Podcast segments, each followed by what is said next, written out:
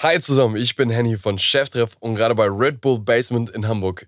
Krass, was hier abgeht. In zwei Tagen bekommen Studierende, Entrepreneure und junge Gründerinnen hier alle Informationen, die sie benötigen, um richtig durchzustarten. Das Ganze bewegt uns in die Welt von Technology for Good. Und weil ich euch diese Informationen nicht vorenthalten möchte, habe ich die wichtigsten Speaker einmal zu mir in den OMR Podcast Bus geholt, um ihnen die wichtigsten Informationen für euch zu entlocken, die sie eben den Teilnehmerinnen hier auf der Bühne verraten haben. Das ist Innovator Session, der Inspirationspodcast zum Magazin The Red Bulletin Innovator.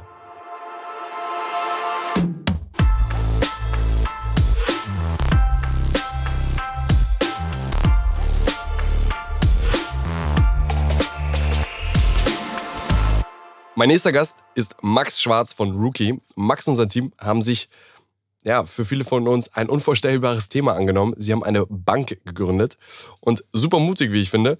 Heute erzählt er uns, welche Learnings sie hatten und warum sie ein Startup auch nicht immer alles top läuft. Max, schön, dass du hier bist. Ja, schön hier zu sein. Du warst eben auf der Bühne und du hast über euren Fuck-up geredet. Wir wollen das Ganze jetzt nochmal für die Hörerinnen und Hörer zusammenfassen. Hol uns doch nochmal ab in wenigen Sätzen. Worum ging es eigentlich und was war euer massive Fuck-up? Ja, also ich meine, am, Ende, am Anfang ist es so, Startup ist sowieso Rollercoaster, das heißt, es ist nicht der einzige Fuck-up, den wir hatten, aber es ist äh, einer, der für uns, glaube ich, sehr besonders war. Es war nämlich in einer Phase, wo wir gerade zum allerersten Mal Geld geraced haben. Ähm, wir, haben wir waren schon weit mit den Gesprächen mit unserem, unserem jetzigen Investoren ähm, und in unserem Pitch-Deck haben wir immer wieder eine Slide gehabt und das, äh, die war halt unser trustworthy Partner und äh, naja, das, das war auch immer alles toll, weil wir haben halt über Wirecard vor dem Wirecard-Scandal gesprochen. Naja, und wir haben, dann gab es die ersten Rumore, dass da irgendwie was nicht sein könnte und so. Und unsere Investoren haben viel mit uns gesprochen, haben gesagt, was ist da, was ist da los? Und wir haben trotzdem gedacht, das ist Wirecard. Ich meine, N26 hat mit denen gegründet, so, dann mit denen gestartet, riesen Banking as a Service Partner. Da kann eigentlich nichts schiefgehen. Ja, und dann haben wir irgendwann die Situation gehabt, dass es halt dann aber doch schiefgegangen ist beim Wirecard. Ähm, und wir dann auch an dem Tag tatsächlich mit unserem Ansprechpartner bei Wirecard telefoniert haben. Man muss sich das wirklich so vorstellen, vier Gründer sitzen in einem Raum und telefonieren mit dem auf Lautsprecher, weil was ist jetzt hier Phase? Und der sagt uns, wir wurden dann alle gekündigt. und dann ist natürlich erstmal bricht alles. Also der ist so, das, alle denken, okay, erstmal Ruhe, keiner will reden, soll ich jetzt motivieren, was mache ich jetzt hier eigentlich gerade, wird das noch was? Ja, und dann ist das so eine Situation, die ganz wichtig aber auch für so ein Startup ist, wo man dann sich eingestehen muss, okay, wir müssen halt auf uns selber gucken und nicht irgendwie anderen Partnern was zuschieben mussten dann mit unseren Investoren sprechen, da auch ehrlich sein und sagen, hey, pass auf, das ist, die sind nicht trustworthy. Wir sind es aber und deswegen gucken wir uns jetzt um, dass wir einen anderen Partner finden. Das haben wir getan und sind sehr froh, dass unsere Investoren dann an uns auch weiterhin geglaubt haben. Das heißt, der, der Fuck-up ist, es hätte euch auch komplettes Startup kosten können. Also wäre es auch möglich gewesen, quasi, wenn ihr auf Wirecard tatsächlich so vertraut hättet. Es klingt ja so, als ob ihr noch nicht komplett involviert wart in deren System. Nein, wir haben noch nicht unterschrieben, das war, das war glücklich. Ähm, trotzdem ist es so, dass man natürlich, wir haben während Corona, ähm, waren wir in der Funding-Runde. So, und ähm, dann hat man natürlich auch nicht irgendwie ganz viele Shots. Ne? Man hat mit ein paar gesprochen, hat ein paar auch tatsächlich, wir waren glücklich, wir konnten auch ein paar ablehnen, ähm, weil wir gesagt haben, mit wem wir arbeiten wollen. Trotzdem, wenn man in so einer Phase dann einmal ist, dann kommt man jetzt nicht irgendwie einfach dahin, dass man sagt, okay, wir machen das jetzt irgendwie nächstes Jahr nochmal oder irgendwie so. Ähm, deswegen ja, das hätte uns den Kopf kosten können. Aber ich glaube, das spiegelt auch, wie gesagt, Startup wieder. Du hast ganz oft Situationen, wo du hinter denkst, hui, das hätte auch anders laufen können. Ähm, was gewesen wäre, weiß ich nicht. Ich kann mir gut vorstellen, dass wir trotzdem weitergemacht hätten und versucht hätten, eine Lösung zu finden, so wie wir es immer versuchen. Ähm, aber ja, ungewiss, sagen wir es so. Spannend. Jetzt let's jump, let's zoom out quasi. Jetzt wissen wir schon mal, Wildcard war ein Thema und ich habe es eben schon in der Anmoderation gesagt ihr habt euch die crazy Aufgabe vorgenommen, ihr habt eine eigene Bank gegründet. Also wenn ich an eine Bank denke, dann denke ich an meine Raiffeisenbank bei mir auf dem Dorf, wo der Bankangestellte sitzt und wo ich noch mein Giro-Sparkonto habe, was ich zur Konfirmation bekommen habe. Äh, und ihr wart irgendwann, also du und wer, ihr seid irgendwann auf die Idee gekommen und habt gesagt, ey, also haben wir auch keinen Bock drauf? Oder wie ging das Ganze los? Hol uns mal ab. Also ich bin gerade aus äh, New York wiedergekommen. Ich hatte da vier Jahre als Brand Director gearbeitet und bin nach Deutschland gekommen, auch mit dem Ziel, irgendwie was Eigenes zu machen. Ähm, und habe dann ähm, auf diesem Weg Yes Henniking, ne, mein Co-Founder, der kommt aus der Finanzbranche, der war ähm, derzeit dann auch noch in unserer Gründung ähm, am Anfang noch bei JP Morgan. Ähm, und wir haben uns einfach in einer Bar tatsächlich kennengelernt und äh, unsere beiden besten Freunde saßen neben uns und haben immer wieder gesagt, Jungs, ihr könnt nicht über variable Kosten bei Startups sprechen äh, und äh, ihr müsst jetzt Bier trinken. Und naja, wir haben uns nach diesem Abend tatsächlich am nächsten Morgen beide angerufen und haben dann gesagt, wir treffen uns immer. Haben am äh, darauffolgenden Tag zusammen gesprochen und haben gesagt, wir müssen mal irgendwie was anfangen. Und dann haben wir uns viele Sachen angeschaut wir haben tatsächlich auch mit einer anderen Idee so ein bisschen gestartet. Ähm, Welche war das? Das ist eher ein Familienansatz. Also es gibt eine äh, Regulatorik, die heißt PSD2, ist eine Open Banking Regulatorik, mit der wir einen Familienansatz für Finanzen sozusagen äh, gestalten wollten. Da haben wir dann aber gesehen, dass es nicht das das ist nicht das Produkt, was wir hier rausbringen wollen. Das ist nicht so groß, wie wir wollen und auch nicht so, dass wir sagen, der, ey, das verändert was, und deswegen haben wir dann irgendwann geguckt, was traut sich sonst eigentlich kein anderer? Und das ist ein Produkt für die Generation Z. Das ist eine komplett underbanked Generation. Keiner traut sich irgendwie in Deutschland eine digitale Bank für junge Menschen aufzubauen. Warum? Ähm, also erstmal ist es so, dass die Zielgruppe für viele erstmal nicht besonders interessant ist, weil da geht es eben nicht um Kredite, da geht es um, da geht's im Endeffekt um andere Dinge. Und wir sehen ja auch, dass es ähm, ist ein, ja, ein Seitenprodukt von, von den Banken bisher. Es gibt wenig Produkte für, für junge Menschen, die wirklich interessant sind. Und ähm, wir haben uns überlegt, das Ganze ja auch aus Tech-Seite nochmal ganz anders zu denken.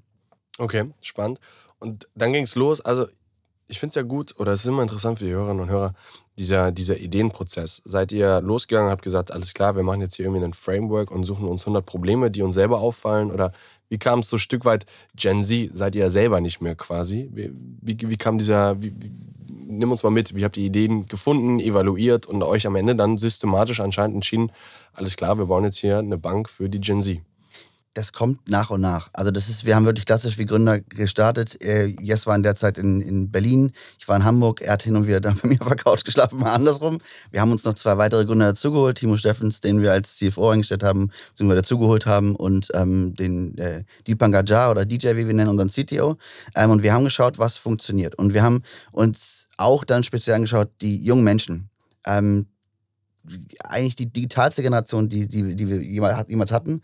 Ähm, super affin auch für Finanzthemen, super selbstständig, ähm, aber komplett underbanked. Und dann haben wir uns angeschaut, was was würde denn da eigentlich gehen? Wie gesagt, wir kamen aus dem, aus dem Gedanken, das als, Familie, als Familienprojekt zu machen, als Familienprodukt, ähm, was auch nicht ganz gestorben ist. Wir haben uns angeschaut, ähm, Eltern und Jugendliche haben eigentlich die wenigsten Möglichkeiten, edukativ was zu lernen, wie mit Finanzen umgegangen werden kann.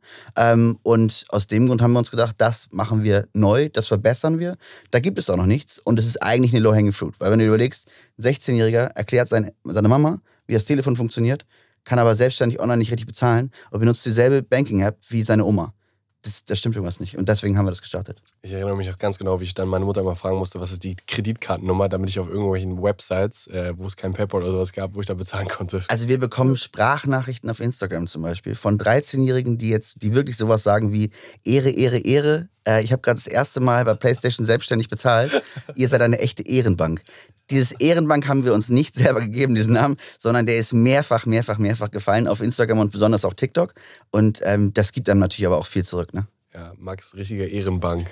Richtiger Ehrenbanker. Ja, wir haben im Team den, den klassischen Spruch ohne Dispo, ohne Disco, weil das ist für uns, für uns ist wirklich wichtig, dieses kein, kein Dispo. Wir wollen ein Produkt für junge Menschen, das irgendwie funktioniert, wo die nicht irgendwie in Schuldenfalle oder irgendwie so kommen, wo Eltern noch bis zum 18. Lebensjahr auch dabei sind, die haben sozusagen Einsicht bis zum 18. Lebensjahr. Das ist schon, das soll in die Richtung gehen und noch eine Sache, wir, haben, wir, haben, wir sind nicht die Generation Z, das stimmt, aber wir bieten den Respekt. Wir bieten den Respekt, dass wir den, der Generation ähm, ja, Respekt zollen, dass sie soweit ist schon und trotzdem ihm mit, mit der Generation aber auch so klar sprechen, dass wir sagen, bis zum 18. Lebensjahr sollen deine Eltern dir auch irgendwie Support geben. Mhm. So. Jetzt hast du gesagt, ihr habt euch zwei Co-Founder noch weiter dazu geholt. War es für euch von Anfang an wichtig, ein komplementäres Team zu haben? Habt ihr darauf geachtet? Waren das für euch eure Basics, zu sagen, du und Yes, ihr hattet die Idee und jetzt bauen wir das systematisch auf? Wie seid ihr vorgegangen? Naja, wir sind ein Fintech. So, wir sind ein Fintech, was Regulatorik ein großes Thema ist. Ähm, Tech an sich ist ein großes Thema. Ähm, Yes und ich können beide nicht coden. Wir haben mittlerweile den einen oder anderen Skill dazugelernt, aber im Endeffekt hätten wir das, das auch die, die, hätten wir es nicht selber bauen können. Und ein komplementäres Team bei einem Thema, was so groß ist, ähm, super wichtig. Ich glaube auch, dass wir das zu zweit ähm, wäre das nicht so gelaufen. Einfach weil DJ hat am Ende das Produkt fast, also am Anfang auch fast selber aus dem Boden gestampft. Wir kommen in einer Idee, ähm, da ist Vertrauen gegenüber, gegenüber den, den Investoren super wichtig. Und wenn wir also auftreten mit Halbwissen in verschiedenen Bereichen, es hätte nicht funktioniert. Und wir sind auch alle so, dass wir sagen Feedback-Kultur. Ne? Also wirklich, wir brauchen Leute, die einen challengen und aus den verschiedenen Bereichen dann auch wirklich den Hut aufhaben. Und das war für uns super wichtig. Und habt ihr die beiden anderen kanntet ihr die auch? Ich meine, bei euch beiden war es ein super Zufall. In der Bar, what are the odds, dass man da sitzt, dass man sich bei einem Bier über variable Kosten in Startups unterhält. Das heißt, bei euch war es der Zufall, das kannst du jetzt irgendwie nicht hervorrufen, aber die anderen beiden kanntet ihr schon, seid ihr dann irgendwie losgegangen, habt ihr die Jobanzeigen gestellt und gesagt, ey, wir suchen einen Co-Founder? Nee, das war tatsächlich aus dem Netzwerk. Ähm, das war erst den Timo, ähm, den kannte Jess schon aus seiner beruflichen Karriere, auch aus dem Bereich Banking. Ähm, und hat sofort gesagt, hey, Timo ist der Mann, den wir dafür irgendwie brauchen. super stark, auch im Bereich Regulatorik, sollten wir auf jeden Fall zuholen. hat in der Zeit eben auch bei, bei Deposit Solutions, bei einem Fintech gearbeitet. Und der hat dann gesagt, hey, DJ ist eigentlich, also den müssen wir holen. Den müssen wir holen, ähm, weil der einfach so stark ist. Und äh, ja, war auch unglaublich Glück, dass wir ihn dann irgendwie direkt da loseisen konnten, weil man muss ja auch sagen, ein Startup, das dann jemanden holt aus einem, aus einem äh, dann irgendwann äh, fast Unicorn, so der da auch alle Möglichkeiten hat, den musst du auch so weit incentivieren, der muss an die Geschichte glauben, weil wir wissen, was Developer sonst auch verdienen. Das für ein Startup dann schon am Anfang relativ schwierig, aber dadurch, dass er direkt mit dem Founders-Team war, war das für uns halt super, super gut. Und wie habt ihr das mit dem Geld am Anfang gemacht? Also hattet ihr schon Startkapital, dass ihr euch Gehälter zahlen konntet? Habt ihr euch die Anteile dann auf, aufgeteilt oder wie, wie, wie sahen die ersten Monate aus? Also wir haben ja, wie gesagt, am Anfang waren das, war das hauptsächlich Jess und ich, dann haben die, waren wir die beiden dazugeholt. Wir hatten eine lange Phase, wo wir uns keine Gehälter ausgezahlt haben, ähm, wo wir ja im Endeffekt dann auch äh, noch vor der Gründung standen. Mit der Gründung ähm, haben wir dann äh, ein Funding von der IFB bekommen ähm, und konnten damit sozusagen unsere ersten Gehälter zahlen. Da ist aber tatsächlich, also in die Gehälter ist so gut wie gar nichts geflossen. Das IF war IFB, ja. öffentliches Förderprogramm, das Ganz war quasi genau. euer Go-to-Market. Ja, genau. Okay, und ich glaube, das ist eine wichtige Frage, wo, worüber sich viele auch Gedanken machen. Ähm, ihr wart ja jetzt nicht irgendwie 18 und nach der Uni, die klassischen Founder, sondern du hast gesagt, Yes, du bist aus New York wiedergekommen. Also Yes war irgendwie gestandene Karriere bei JP Morgan, hast du gesagt. DJ war irgendwie bei Deposit Solution, auch ein großes Startup hier aus Hamburg. Wie findet man da den Mut? Oder wart ihr euch recht easy und habt gesagt, alles klar, also unsere Fallhöhe, wir haben jetzt eh keine Verpflichtung oder sowas gehen den Schritt zurück und verzichten jetzt mal über mehrere Wochen, Monate auf Gehälter? Also ich glaube, dass wir an, an, das Team geglaubt haben. Wir haben das, an das Team geglaubt und haben uns immer, wir haben Step by Step Sachen und Sachen angeschaut. Wir haben nicht ähm, am ersten Tag gesagt, wir wollen jetzt eine Bank bauen, genau so. Mhm. Ähm, wir haben uns äh, natürlich angeschaut, es gibt Banking as a Service Partner wie Wirecard oder jetzt eben PPS, also den, unseren neuen Banking-Partner. Was kann man da machen? Aber wir haben nicht, wir haben nie darüber nachgedacht, okay, wie sieht das jetzt sofort in den, in den nächsten Monaten, in den nächsten Jahren sofort aus? Sondern wir haben Step by Step Sachen analysiert und sind dann, sind dann da rangegangen. Weil ganz ehrlich, wenn ganz am Anfang, wenn mir jemand gesagt hat, ja, ihr baut eine Bank, dann haben wir uns ja selber das erstmal nicht geglaubt. Ne? Das ist, da muss man ja, da muss man ja ganz ehrlich sein. Und dann ist es, geht's nur, wenn man Step by Step glaubt, wir können Lösungen finden. Und dann geht eigentlich alles. Mhm. Ich glaube, das ist eine wichtige, wichtige Lesson, die du gerade sagst. Dieses große Ziel, diesen Nordstern, also zu sagen, wir bauen eine Bank, glaube ich selber nicht. Aber wie kann ich das in Schritte runterbrechen, um da Substanz, Ressourcen aufzubauen, die mich einen Schritt näher bringen? Was waren denn so die größten Hürden, um so eine Bank aufzubauen? Was könnte ich jetzt eine Bank gründen mit einem guten Team? Was brauche ich dafür? Also ich würde sagen ja, weil äh, wenn wir das können, dann, also dann können das doch andere, safe. Ich glaube, es liegt, am Ende liegt immer an der Exekution. Es liegt daran, ähm, den Mut nicht zu verlieren, ähm, Sachen wirklich äh, mit verschiedenen Partnern anzusprechen, da direkt zu sein und auch Risiken einzugehen. Das ist, das ist super wichtig. Ich glaube, eine, eine große Hürde, die wir hatten, war die PSD2. Und ich glaube, das ist für auch für die Hörer, weil es geht ja wirklich darum, wie kann ein Gründer äh, wie muss die Mentalität da sein, damit man sowas, damit man sowas baut. Ähm, als die PSD2-Lösung für uns nicht mehr in Frage kam, da haben wir uns zusammengesetzt und man, wir hatten schon ein Pitch-Deck. Ne? Also wir haben auch schon mit, mit uns damit befasst, gehen wir jetzt irgendwie in die nächste Runde und wo wollen wir jetzt irgendwie damit Geld raisen. Und wir haben uns abends zusammengesetzt, äh, das war noch im Beta-Haus hier in Hamburg, und wir haben gesagt, das wird nichts glauben nicht, dass dieses Produkt uns so stolz macht und auch einfach so skalierfähig ist, weil durch die Regulatorik da so viele Einschränkungen da sind. Das wird nichts. Und das ist der Moment, wo man, wo man als Team zusammensitzt und dann sich in die Augen guckt und die Frage eigentlich im Raum steht, ist dann trotzdem noch jeder jetzt hier am, am, an Bord so. Und dass man diese Hürde dann überwindet und sagt, okay, ja, dann, dann lass uns dann lass eine Bank bauen. So. Dann lass es halt größer. Dann, dann lass uns das einfach zusammen machen. Zusammen schaffen wir das. Und wenn dann der Moment da ist, dass alle sagen, ja, okay, safe. So, das, da kommen wir hin. Und das ist, das ist zwar jetzt vielleicht nicht eine regulatorische Hürde oder irgendwie so. Da gibt es viele Lizenzen, die man dann beantragt und auch alles groß. Alles groß. Aber dieser Moment, dass das Team für sich versteht, wir können das und Spaß daran hat, auch diesen Mut von der anderen Seite zu bekommen. Weil Mut ist das, was du brauchst. Ohne Mut wird es nichts. Mhm. mhm. Das heißt, ihr habt den Mut gefasst, ihr habt gesehen, es funktioniert nicht und dann seid ihr trotzdem los und habt weitere Investoren, habt ihr die ersten Investoren, Accelerator-Programm Genau, wir, wir haben dann ähm, im Endeffekt uns überlegt, okay, wir müssen, wir müssen größer denken, wir müssen von dieser PSD2-Regulatorik weg. Wir brauchen einen Banking as a Service Provider, wo wir wirklich ein Produkt anbieten können. Ähm, für jeden, der, also PSD2 vielleicht schwer zu verstehen. Es ist ein bisschen wie Finanzguru zum Beispiel, wo man, man kann sozusagen sich über seine Bank, also man, man öffnet die App, man kann dann sich über die, seine eigene bestehende Bank anmelden und kann dann verschiedene Services von der jeweiligen App nutzen. Wir haben eine eigen, ein eigenes Bankprodukt. Das heißt, wir brauchten auch einen Banking as a Service Partner, der da, der da einspringt. Ähm, ja, genau. Und jetzt mal auf den Fintech-Markt einfach nochmal generell gesprochen. Die letzten 24 Monate waren ja ein crazy ride, würde ich mal sagen. Also man kennt sie, N26. Ich glaube, das waren so die ersten, die in Deutschland den Weg geebnet haben. Hatten die damals nicht auch so eine Idee, so Kinderkreditkarte? Ging, ging das nicht bei denen auch sowas los in die Richtung? Papaya. Ja. ja. also die haben, die haben auch mal in die Richtung gedacht. Die hatten aber einfach noch nicht die, also noch nicht die Regulatorik, die da war. Es war ein ganz anderer Markt, der, der noch da war. Das heißt, ähm, ja, es wäre anders, wenn, wenn N26 jetzt, oder die Jungs von N26 das heute machen würden, so wie wir, dann hätten die auch, sehr, hätten die auch ganz andere Möglichkeiten. Ähm, das ist eine. Das, das zweite ist, ähm, ich meine, ja, N26 und, und Co. Ähm, sind alles große Neobanken. So. Ähm, stehen dann werden immer so explizit für Fintech genannt. Fintech ist ein Riesenbereich, der hat extrem viele Felder mit drin hat, die auch ganz andere Ziele, unterschiedliche Ziele haben, die auch ganz andere Geschäftsmodelle haben. Da gibt es halt relativ viel. Bei uns ist es so, wir sehen uns nicht wie N26.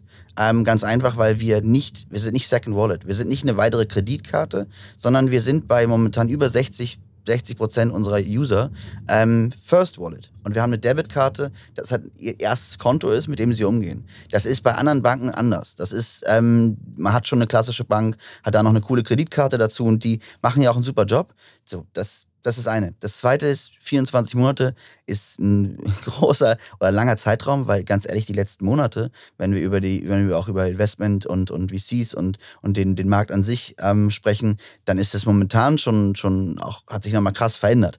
Ähm, ich glaube, dass, ja, dass wir da alle mit leben müssen und jetzt mal schauen müssen, wie es damit weitergeht. Mhm. Wie denkst du über das Thema Konkurrenz? Also haben euch nicht viele dann am Anfang irgendwie auch davon abhalten wollen und zu sagen so, hey Jungs, das wird doch nicht funktionieren. Wie seid ihr mit solchen Türen umgegangen und auch so, das kann doch N26 machen oder wo unterscheidet ihr euch? Also erstmal, wir haben uns da wirklich konzentriert auf eine junge Generation, ähm, wo viele einfach ähm, nicht so den Augenmerk drauf haben. Deswegen haben wir uns jetzt auch nicht, wir haben nicht geglaubt, dass große Player jetzt sofort sagen, hey, ähm, ja, jetzt machen wir auch sofort das Kinderprodukt und so. Das ist auch tatsächlich gar nicht so einfach, weil die Tech-Umstellung ähm, gerade bei großen Konzernen nicht so schnell ist wie bei uns. Wir haben den Vorteil, dass wir super schnell ähm, die App gebaut haben, super schnell halt auch neue. Was heißt Feature super schnell? Sag mal so vom Zeitraum, also länger, wie lange hat es gedauert, diese App zu bauen?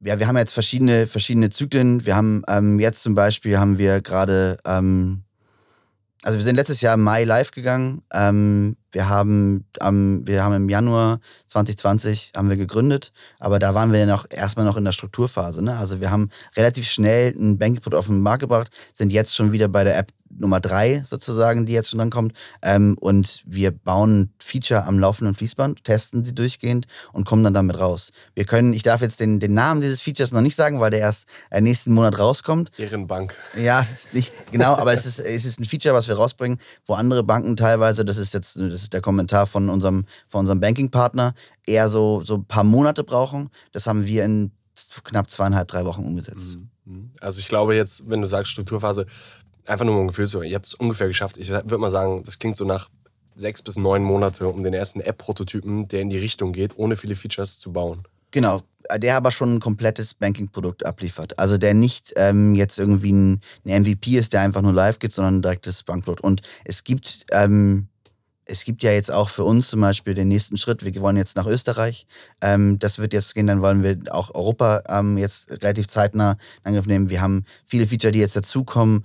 Ähm, das ist, äh, geht bei uns sehr schnell. Das liegt aber auch daran, dass wir einfach als, als, als noch kleineres Fintech einfach viel agiler äh, agieren können. So. Wir, ähm, wenn eine große Bank sagt, wir machen jetzt, wir machen ein, neu, ein komplett neues Feature auf, dann ist der Prozess ein ganz, ganz anderer. Und diese Agilität, die hilft uns momentan halt super stark, weil wir auch im Bereich wie Gaming momentan sehr stark irgendwie uns hinentwickeln. Und da neue Feature zu bauen und zu testen, das können wir halt relativ schnell. Mhm.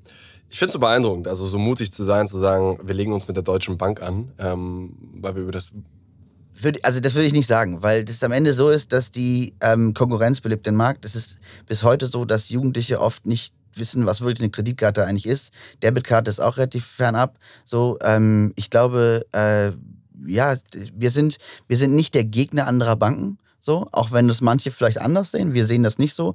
Wir glauben, dass wir einfach ein neues Produkt irgendwie schon auf den Markt bringen. Ähm, und äh, ja, also weniger gegen als mit. Ja, also ich, ich glaube einfach so diesen, diesen Mythos, ähm, ich habe das selber auch mal gemerkt, so von wegen, ihr habt den Mut gemacht, eine Bank zu gründen, was so weit weg von ist und du hast große Player. Das ist so, wenn heute irgendwelche Startups pitchen und sagen, sie wollen gegen Google oder Facebook antreten, dann hast du da tendenziell eher mal so ein bisschen, so ein bisschen, ein bisschen skeptisch. Aber ich glaube, so wie die ihr, es gibt da draußen so viel Space noch und die ganzen Großen, die es schon gibt, die brauchen einfach viel länger. Also das ist eigentlich so der Appell an euch, macht euer Ding da, aber es gibt, also jetzt mal, ohne, ohne den Namen zu nennen ne, und ohne jetzt konkret zu werden, weil das kann ich nicht, aber ich kann schon sagen, dass wir in den ersten Monaten schon mal auch Anrufe von Anwälten hatten, ob das, ob das denn, also die halt so im Bereich Design und, und wie, wie könnten Sachen aussehen und so, ob das denn nicht irgendwie ähnlich ist wie bei anderen ähm, Playern. So, die Anrufe hatten wir natürlich auch. Das ja. ist, da werden auch mal Muskeln gezeigt, das ist so. Aber das ist in Ordnung. Das okay, muss man, muss man sich darauf einstellen ja, dass wir Leute ein bisschen ärgern oder zumindest auch so ein bisschen in den Markt reingehen als, als junges, junges Fintech, das auch zum Beispiel auf TikTok vielleicht auch ein bisschen provokativ ist und einfach lauter ist als andere. Wenn du, wenn du lauter bist, dann musst du auch damit rechnen, dass jemand mal was zurücksagt. Wir sind aber niemals gegen jemand anders, ähm, sondern wir sehen uns als eigenständig. Wir wollen was Eigenes bauen und gucken da ehrlich gesagt gar nicht so auf andere. Jetzt hast du das Wort TikTok genannt und ich, der euch ein bisschen kennt und schon länger verfolgt, ähm, ich glaube, ihr seid dadurch bekannt und groß geworden, dass ihr als so ziemlich erste Fintech-Neobank voll auf den Kanal TikTok gesetzt habt, oder? Absolut. Ähm, also wir haben TikTok ist einfach, ist, ich meine, es ist ja nicht nur die Generation Z, ne? Also das ist, man, man alle sagen immer so, ja, die jungen, jungen Leute, ganz ehrlich, ähm, ist ja auch nicht mehr so. Also das ist einfach, TikTok ist ähm, ja überall zu sehen momentan. Und wir haben, wir haben in den ersten zwölf Stunden auf unserem TikTok-Kanal 25.000 Follower gegaint, ohne Adspend. So. Und wir haben dann Adspend wollten wir draufschalten und wir haben dann mit TikTok danach telefoniert, weil sie das Ganze abgebrochen haben, weil sie sagen, irgendwas ist hier, irgendwas ist so, geht gerade nicht. So. Und die haben uns tatsächlich im Nachgang, die haben uns nicht geglaubt, dass das alles organisch war und wollten halt wissen, was es ist. Wir arbeiten viel mit Influencern zusammen. Wir gehen aber auch den Weg, dass wir sagen, besonders Inhouse-Produktionen sind uns super wichtig, weil wir da extrem stark sind. Wir haben jetzt knapp 190.000 Follower, also ein bisschen drüber auf, äh, auf TikTok, gehen jetzt aber auch im Bereich äh, Livestreaming-Plattformen und so werden wir jetzt noch relativ viel mehr machen. Ähm, weil wir sehen, wie es ankommt. Wir sehen auch, wie das Feedback ist. Die Leute schreiben, bei unserem Rebranding jetzt, die Leute schreiben, selbst im Fernsehen hätte ich bei der Werbung nicht weggeklickt. Mega Werbung. Also dieses, dieses, dieses, der Respekt, der da kommt, der ist groß und aus, dem machen wir uns weiter. Mhm. Ist dein Part im Team Marketing? Bist du da voll involviert oder wie, wie habt ihr euch da aufgeteilt? Also es ist ja es ist schon so, ich bin, ich bin CMO. Ähm, wir haben einen äh, CEO, der mit, mit Yes das Produkt macht. Mit mir, ich bin das mehr das Marketing. Ähm, Timo ist dann, redet dann im Bereich Finanzen, also ist als CFO. Ähm, und DJ macht halt die ganze Tech-Seite. Auf der anderen Seite ist es so, dass wir noch gerade Produkt und Marketing, gerade Yes und ich, sind halt, arbeiten da sehr dicht beieinander, weil das Produkt und wie, wie performt das, ähm, den, den, das Feedback einzufangen, wie können wir das ins Produkt weiter einbauen. Das Design ist da sehr, sehr, sehr nah beieinander. Ähm, da sind wir halt, sitzen wir sehr nah beieinander trotzdem, wenn, wir, wenn man schnell wachsen möchte und wir haben ja jetzt auch schon ein größeres Team, so, ähm, dann, dann muss man gewisse Hüte irgendwo auch verteilen. Wir sitzen trotzdem jede Woche zusammen und besprechen es alles. Ne? Das ist, ist Startup. Jetzt, jetzt haben wir ungefähr einen, einen groben Rahmen von, von eurem Fuck-up am Anfang, wie Wirecard euch quasi Gott sei Dank, also dann nicht unter Vertrag genommen habt. Und wie viele, wie viele Leute seid ihr jetzt im Team? Was habt ihr für Funding? Wie wächst ihr? Vielleicht kann man sich dann nochmal ein bisschen Rookie, ein bisschen, ein bisschen mit den Hard Facts anschauen. Also, ähm, wir haben, haben jetzt, äh, letztes Jahr haben wir ja unsere, unsere Seed-Runde gemacht ähm, mit Calvary und, und Vorwerk, ähm, wo wir ein bisschen über 4 Millionen geraced haben. Ähm, wir sitzen hier in Hamburg, ähm, haben ein Team mit 23 plus Mitarbeitern. Ähm, wir haben natürlich, äh, wir sind sehr, sehr divers aufgestellt, auch sehr, sehr bewusst, weil das, das benötigt dieses Thema auch. wir haben äh, wir sind stolz auf, stolz auf, klingt also für mich klingt es echt doof, ne? Sind stolz auf, dass wir halt tatsächlich relativ viele Frauen für den Fintech-Bereich begeistern konnten, ähm, weil das für uns, weil das uns super, super hilft. Wir haben sehr viel sehr junge Leute am Start, weil wenn ich jetzt sage, ne, TikTok, das funktioniert, dann heißt das nicht, dass das funktioniert. Also ich bin da schon ziemlich gut geworden und ich skripte auch das eine oder andere TikTok-Video noch, wenn es mal, wenn's mal äh, hart auf hart kommt. Aber ähm, wir arbeiten mit, auch mit sehr, sehr jungen Leuten, jungen Talenten, die da Bock haben. Ähm, ja, und äh, werden jetzt, gehen natürlich jetzt, beziehungsweise bereiten jetzt dann Ende für Ende des Jahres dann auch eine nächste Funding Round vor. Ähm, sie haben jetzt schon so ein bisschen die ersten Gespräche geführt, ähm, aber tatsächlich sind wir noch nicht proaktiv in die Gespräche reingegangen, sondern ähm, bereiten das jetzt für Ende des Jahres vor und sind gerade in einer harten Skalierungsphase. Wir haben, wir, ähm, es ist Wahnsinn, wie viele Leute momentan einfach Bock auf dieses Konto haben ähm, und äh, auch wie viele junge Leute, also wie viele junge Leute unter 18 einfach sagen, ich habe Bock auf ein digitales Konto ähm, und das auch feiern. So, das, ja. Ehrenbank. Ehrenbank. Also nur als Beispiel, ne? wir haben unsere Debitkarte, hat vorne keinen Namen drauf. Ne? Das klingt jetzt so simpel, aber die Leute machen dann ein Foto mit der Karte. So, das, wenn du, das kannst du mit einer Karte nicht. Und das ist eigentlich so simpel, weil heutzutage, ich meine, jeder geht irgendwo hin, kauft was eine, macht danach irgendwie ein Foto. Warum soll er das nicht auch mit, seiner, mit seinem Bankprodukt machen? Das, das, das Thema Social Banking ist bei uns jetzt, äh, wird äh, einen sehr starken Fokus auch mitkriegen ähm, für, fürs Ende des Jahres so. Ähm, wir haben ähm, verschiedene Bezahlmethoden, wenn ich sie mal so nennen darf, die jetzt dazukommen. Ähm, wir haben, ja, also es kommen jetzt extrem viele Feature und das. Es ja. wird viel entwickelt. Es wird cool. Was, was würdest du jungen Gründerinnen und Gründern ähm, an Tipps noch mit auf den Weg nehmen, die jetzt sagen, sie wollen auch ein ähnlich großes Thema wie du tackeln, was auf den ersten Blick nicht super leicht erscheint, aber wie wie sollen sie starten? Was hast du für Tipps? Also wir haben ja schon gesagt, Step by Step, super wichtig. Mut haben, ähm, auch ein Failure zu begehen, weil man muss lernen, ansonsten, also man muss halt was machen, ansonsten wird es nichts.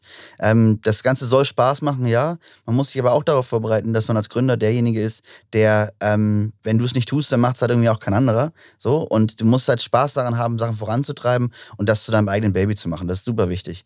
Ähm, und das letzte ist, glaube ich, so ein, so ein Tipp, den ich, den ich immer mal wieder gebe, ist, ähm, wenn du jemanden fragst und du hast zum Beispiel einen großen Vertragspartner, mit dem du arbeiten möchtest, und der sagt dir, ja, ich gebe dir 10% und so, und dann ist das oft der Moment bei Leuten, die sagen, oh, das ist ja super, 10%, das mache ich. So. Man ist verantwortlich dafür, auch für die Zukunft, für Zahlen zu sorgen, die funktionieren. Und wenn ich dann nochmal frage und sage, hey, ganz ehrlich, ich bin Startup, ich brauche das, ich brauche noch ein bisschen, bisschen Discount, ich brauche einen Monat am Anfang for free oder whatever. Ähm, das Einzige, was man bekommen kann, ist ein Ja. Weil wir, du hast das Nein schon.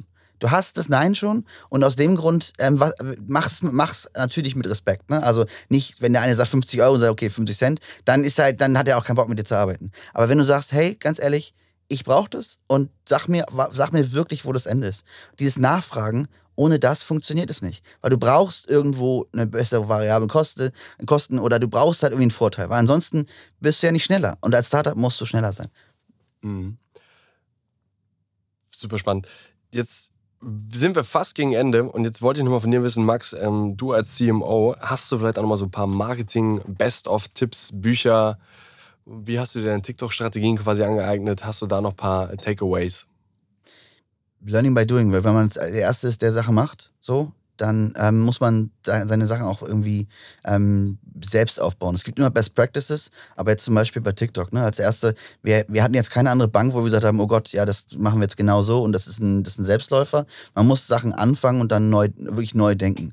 Ähm, wenn ich jetzt zum Beispiel an eine Pressekonferenz denke, ne, ähm, erstmal einfach der Gedankengang, als du bist ein Marketer und möchtest für Gen Z eine Pressekonferenz machen, weil irgendein neues Produkt rauskommt. Dann machst du es auf Twitch dann lädst du die FAZ ein und dann setzt du dich bei Twitch hin, holst dir irgendwie noch jemanden dazu, der das kommentiert, so. Aber das, das ist der Weg, den man dann irgendwie gehen muss, so. Weil dieses, dieses, äh, das, was alle schon machen, das ist, ja, auch seit iOS 14, seitdem wir, seit wir, wir ein paar Probleme im Tracking sozusagen auch haben, äh, ist das nicht mehr so. Man muss, man muss sich neu erfinden, man muss neue Sachen lernen und man muss auch mutig sein, Sachen zu testen. Die Sachen sind jetzt nicht mehr so, dass sie, okay, ja, sind im Internet und dann sind sie da, aber wenn, wenn du auf TikTok was ausprobierst, dann kannst du morgen auch wieder was Neues machen. Die, die, die, unsere Zielgruppe verzeiht auch, wenn man das Ganze mit Respekt macht. Und Mhm. aus dem Grund mutig, mutig sein, auch was Neues zu machen, mal neu zu denken. Mhm. Max, wir sind am Ende und wenn ich das jetzt nochmal zusammenfassen würde, quasi, es waren eigentlich deine drei letzten Tipps und ich glaube, es zieht sie von Anfang bis Ende durch. Also seid mutig, auch bei solchen großen Themen. Es werden Fuck-Ups kommen. Es kann sein, dass dein wichtigster Vertragspartner oder deine Top-Slide, Wirecard in dem Fall, die dann von heute auf morgen absagt und du musst eine Lösung finden und wie bei euch, du findest sie. Und gleichzeitig auch die Themen, große Themen in kleine Schritte runterbrechen und dann einfach ein geiles Team haben, was daran glaubt und eine Ehrenbank zu bauen. Und so muss es am Ende Spaß machen und trotzdem macht euch bewusst, da kommen auch Aufgaben zu, die machen keinen Spaß. Aber du als Gründer oder Gründerin bist der diejenige, der das Ganze dann irgendwie einmal umsetzen muss. Und dadurch lernst du, dadurch kommst du voran, dadurch entstehen Dinge und man kommt der Vision wie bei euch, die nächste Bank für Gen Z, deutlich näher und man schafft es auch große zu schlagen, wie, oder du sagst ja selber, ihr schlagt sie nicht, aber ihr, ihr seid schneller als eine deutsche Bank, um da jetzt ein Feature zu entwickeln oder andere, weil es einfach funktioniert, weil der Drive da ist und weil es Spaß macht. Ja, also absolut. Seid mutig. Super. Max, vielen, vielen Dank, dass du da warst. Vielen Dank für deinen Fuck-Up eben. Es war sehr unterhaltsam. Es hat großen. Spaß gemacht. Jetzt für alle die, die weitere Infos haben wollen, die diesen Podcast hören wollen, folgt auf jeden Fall dem Innovator hier, dem Podcast, und geht nochmal unter www.redbull.com slash innovator. Dort könnt ihr alle Infos nochmal nachlesen. Dort findet ihr alle eure Streaming-Plattformen. Max, vielen Dank. Es hat großen Spaß gemacht. Ich danke. Vielen Dank. Macht's gut. Ciao, ciao. Ciao, ciao. Und haben die Gespräche mit unseren Gründerinnen dein Erfindergeist geweckt? Falls dir die Idee noch nicht gekommen ist, keine Sorge. Heb ab mit Red Bull zum Ideenflug für dein nächstes Brainstorming und sichere dir jetzt deinen Energievorrat für den Arbeitsplatz. Alle Infos dazu findest du auf www.redbull.com/ideenflug. Ich bin Nina Diaz da Silva und hoste die neue Staffel Innovator Sessions. Dieses Mal reden wir über Nachhaltigkeit, aber anders. Denn ich frage mich, was ist das überhaupt? Also Nachhaltigkeit. Und schafft man es wirklich nachhaltig zu leben? Dafür spreche ich mit Menschen, die es besser wissen als ich, nämlich Expertinnen aus den unterschiedlichsten Bereichen wie Fashion, Mobilität oder Lifestyle. Und weil man auch einfach mal machen muss, probiere ich es selbst aus. Eine Woche ziehe ich auf ein Hausboot und lebe Nachhaltigkeit to the fullest. Wie das so klappt, das hört ihr in der neuen Staffel Innovator Sessions auf Spotify, Apple Podcasts und überall, wo es Podcasts gibt. Und dann noch fix ein Shoutout und Danke an Podstars, die diesen Podcast produziert haben. Wir hören uns wieder bei der nächsten Staffel. Bis dahin.